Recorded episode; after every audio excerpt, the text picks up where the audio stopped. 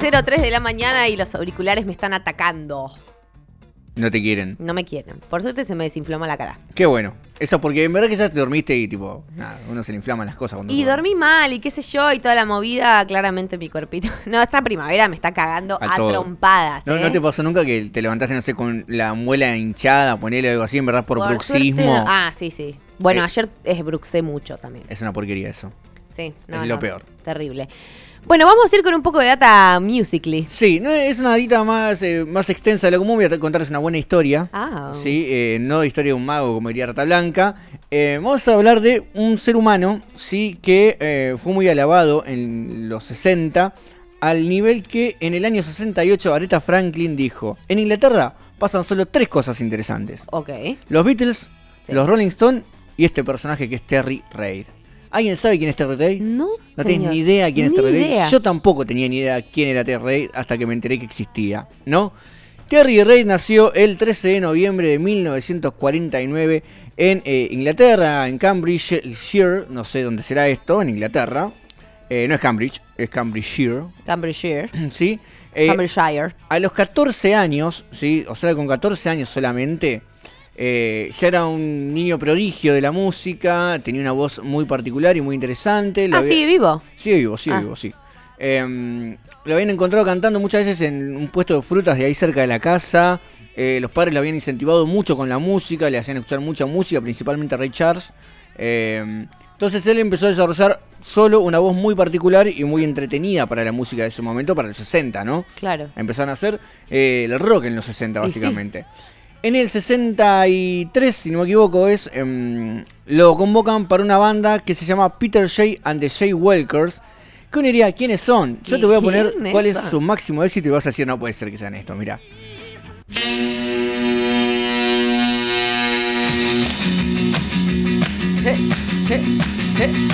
La canción es muy conocida. No. No. Sí, señores, son los creadores del tema Can Can, ¿sí? Me estás jodiendo, No, boludo. no te jodo. Esta banda era una banda instrumental, pero viendo que la onda estaba sien- siendo que haya cantantes y que Sí. el rock y las melenas largas, lo contratan a Terry Day en el 63 para que se sume a cantar con ellos. Ese año, sí, los Beatles se lo llevan de gira a esta banda. Sí, a, de, a Peter J. and the J. Walkers con Terry Reid como cantante, ¿no? Te Iba a decir 63, eh, auge total de los Beatles. Claro, exactamente. De hecho, los Beatles acababan, eh, empezaban recién su Sí. carrera, pero ya eran tipo. Ah, ya son los Beatles. repegado, sí. sí. Eh, un mes más tarde de esta gira con los Beatles, lo llaman los Stone Chao. para seguir de gira, ¿sí? Eh, es una gira que eh, terminaron tocando junto a, a grandes artistas eh, al nivel que tocaron con Ike, Ike y Tina Turner. Sí. con ellos y con los Jarvis. Este es un dato importante con los Jarvis, ¿eh? porque después te- quizás los retomamos en un momento de la historia. Pero bueno, eh, todo parecía bien para Terry Ray, está haciendo la voz de este, de este, de este grupo, ¿sí? de Peter J. and the J. Walkers. Habían grabado un nuevo tema, pero al mes siguiente de que se lanza el tema, Peter J. decide disolver el grupo y echar a Terry del grupo. Lo deja, tipo, chau, te vas. ¿Qué envidia? ¿Envidia? Terry- ¿Me tienen envidia? Y pareciera, Terry tenía nada más 15 años, acordémonos de esto, por favor, Ay, ¿eh? un bebito, boludo. Sí, era un niño cuando empezó con todo esto. Eh, inmediatamente inquieto, eh, Terry Reid decía armar un grupo. Y sí, él arma un power trio de blues eh, que era muy habitual en esa época. eh, y conoce a Graham Nash, que es él quien después formaría parte de eh, la banda Crosby, and Nash, que es una banda vocal muy famosa, muy progresiva de los 60. eh, y gracias a él conoce a Mickey Most.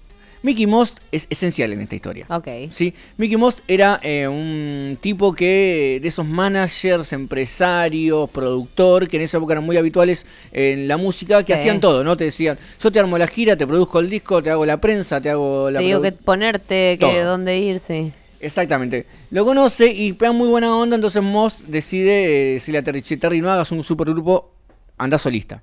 ¿Sí? A partir de Te ahora... digo la- el mejor consejo. ¿No? Vamos a seguir mientras tanto charlando Ay, de Terry. Reid. Eh, en ese contexto, Moss le dice hacete solista, ¿no? Esto es en el año ya 63-64, ¿sí? Eh, y eh, le hace grabar su primer disco, pero por alguna razón inexplicable, en vez de sacar el disco en Inglaterra, lo saca solamente en Estados Unidos. ¿Por qué? Nunca se entendió por qué tomaron esta decisión. Él estaba empezando a hacer muchas giras por Estados Unidos, ¿sí? Eh, Terry Reid.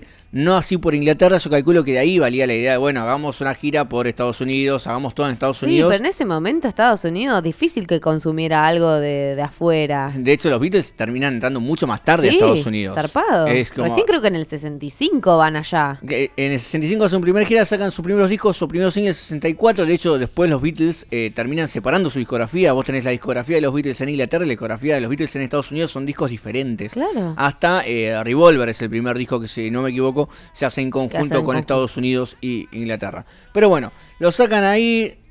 y al final vuelve a Inglaterra él. eh, no le va bien porque el disco no se promocionó en Inglaterra. Un bajón, ¿sí? Bueno. Pero en esa gira es cuando eh, conoce a Aretha Franklin. Sí, Aretha Franklin dice esto, de que era lo más interesante junto con los Beatles y los Rolling Stones. En una entrevista muchos años más tarde, Terry dice que no podía creerlo. Si alguien le decía que estaba la reina del soul sentada en la cuarta fila, eh, él no hubiese cantado. Ay, mi amor. Es que Dios mío, Aretha Franklin, qué mujer. Olvídate. Llegamos al año 68, mirá cuánto tiempo pasó, ¿eh? Y acá ya habían pasado varias cosas con Terry Reid. Eh, ¿Viste que te decía los Jarviers? Sí. como algo esencial. Bueno, los Jarviers fue la primera banda eh, o el primer supergrupo fundador de muchas otras bandas, ¿no? ¿Por qué? Por- porque los Jarviers pasaron Eric Clapton y Jeff Beck en un principio, ¿sí? En el sentido... Ah, por esa banda ha pasado Eric Clapton y Jeff Claro, Beck. sí, ah, no exactamente. sabía eso. Eh, era como un grupo base, ¿me entendés? Semillero. Como- sí, semillero de muchísimos íconos. Mira qué loco. Eh, ya se habían ido en el 66, se van. eh, se- Clapton se va de los Jarvis, creo que en el 67 se va. 67 se va eh, el señor eh, Jeff Beck. Quien entra en ese momento a la agrupación es un guitarrista muy virtuoso que estaba creciendo en ese momento, que es Jimmy Page. ¿Sí? Tranca. Se disuelven los Jarvis. Sí, se disuelven los Jarvis y Jimmy Page queda suelto. Suelto para romperla toda. Claro, en ese momento loquita. dice, bueno, tengo que armarme una banda nueva. Sí, que en ese momento iban a ser los Jarvis nuevos, tipo, iba a cambiarle un poquito la idea, pero iba a ser los Jarvis Group. O sea, seguir manteniendo el grupo. Ok, el eh, nombre, la pero marca. con él como único integrante estable. ¿Qué hace?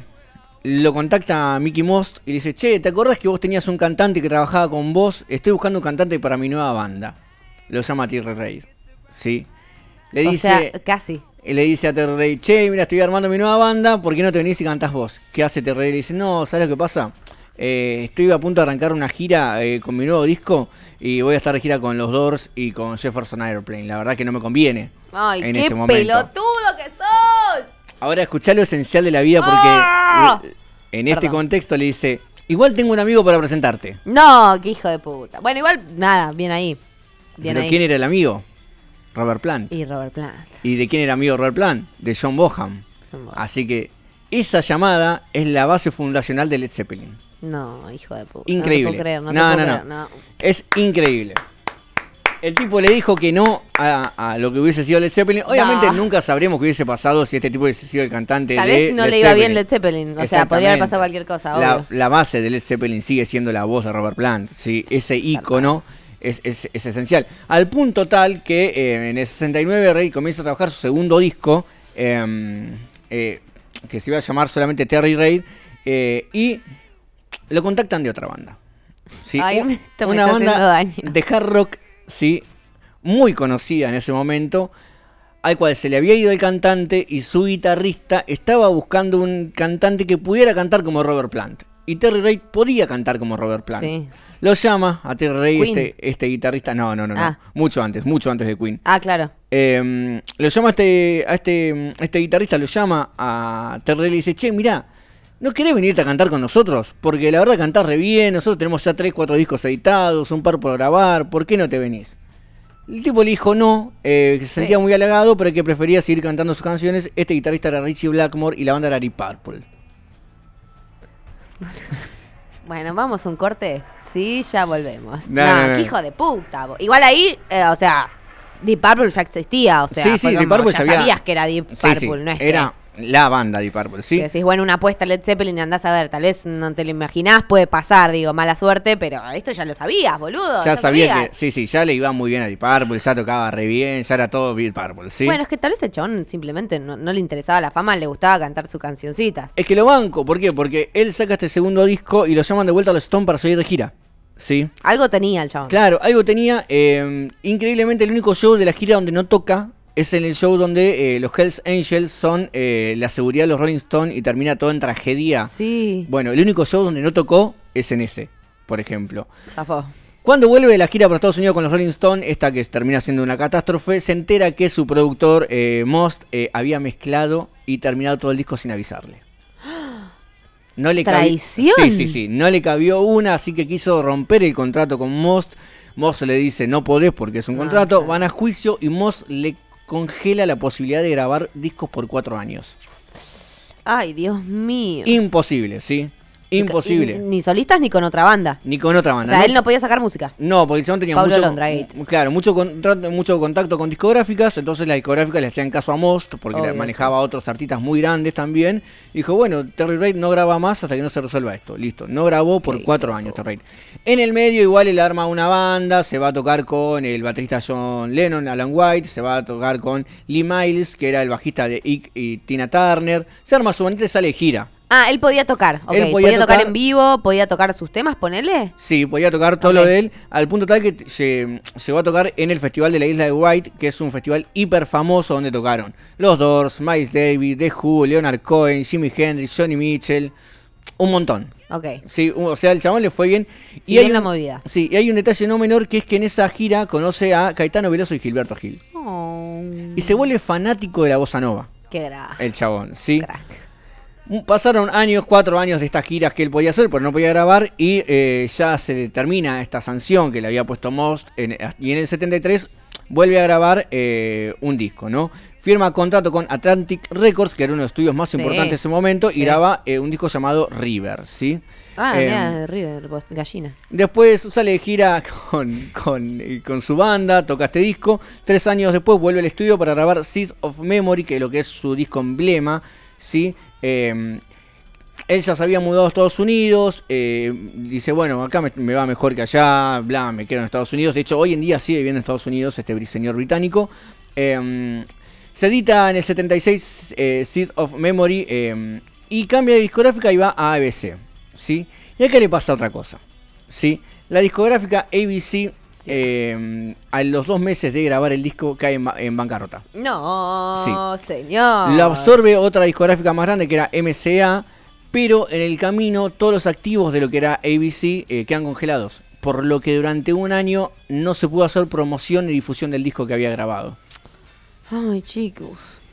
Increíble. gente que está meada por un elefante. Totalmente. Cuenta él en una entrevista que en ese momento, cuando eh, se congelan los activos, no tenía plata ni siquiera para pagarle a los músicos de su banda, por lo que ni siquiera podía salir de gira.